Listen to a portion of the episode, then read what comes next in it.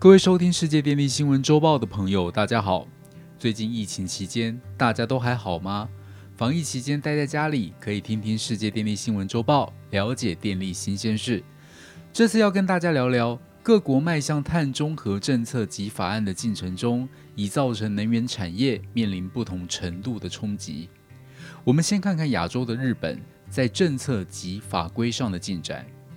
首先，日本经济产业省在今年五月二十六日提出二零三零年电源结构草案，其中核能占比为百分之二十至二十二，再生能源为百分之三十六至三十八，火力发电占比从百分之五十六降低至百分之四十，氢和氨的占比将超过百分之一。由此可见，日本规划到了二零三零年。包含核能和再生能源在内的无碳电源将占百分之六十。此外，日本全球暖化对策促进法修正案也已在参议院全体会议上获得一致通过，有以下三项修法重点：第一，将长期发展方向透过立法来促进脱碳的进行和投资；第二，建立计划与认证制度。促进推动再生能源与脱碳项目。第三，推广企业排放资讯的数位化和揭露，促进脱碳管理。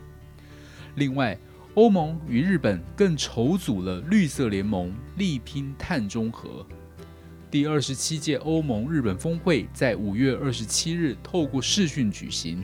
并在会后签署了一份联合公报，迈向绿色联盟。双方在联合声明中承诺，将致力于推动绿色技术创新，作为实现碳中和的能源转型战略，并努力使巴黎气候协定的承诺成为现实。这是欧盟的首个境外绿色联盟，他们后续并将讨论碳定价，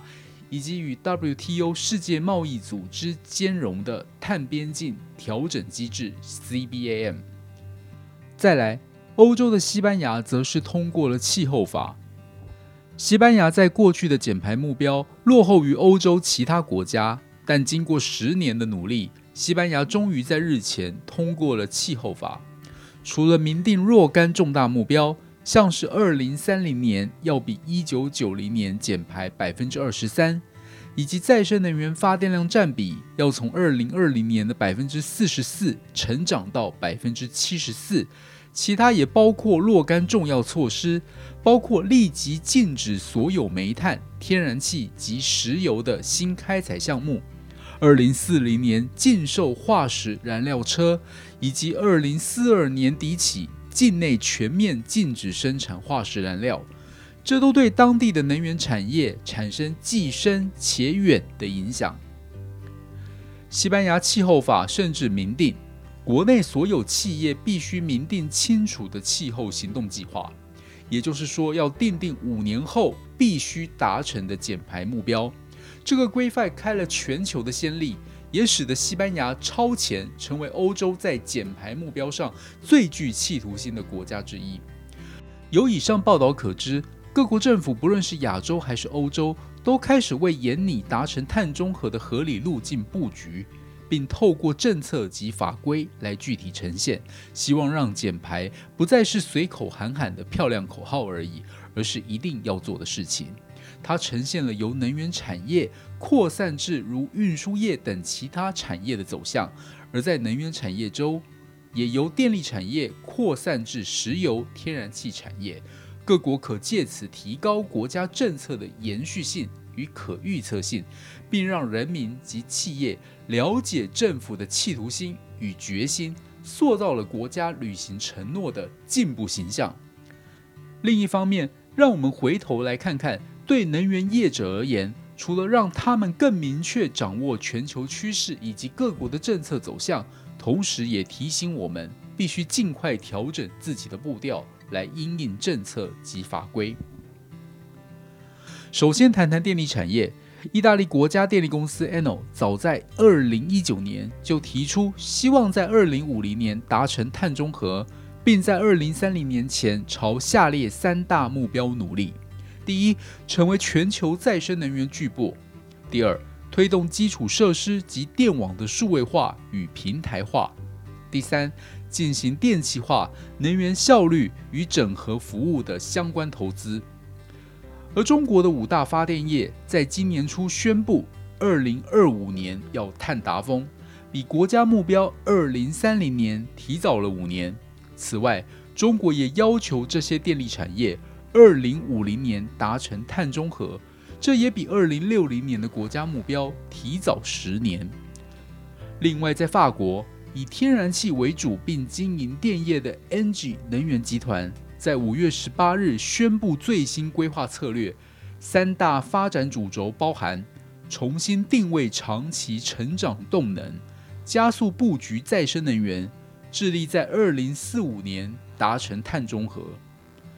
然而，目前这把碳中和的火正烧向石油产业，并且多点齐发。我们来看看，包含荷兰皇家壳牌石油公司在内的石油巨头们。近日所遭遇到的减碳重击。首先，环保团体地球之友为了向全球石油龙头壳牌公司施压，要求对阻止全球暖化负起有效的责任，在海牙地区法院提告壳牌公司。地球之友不要求赔偿金，而是请求法院督促能源公司加速减碳。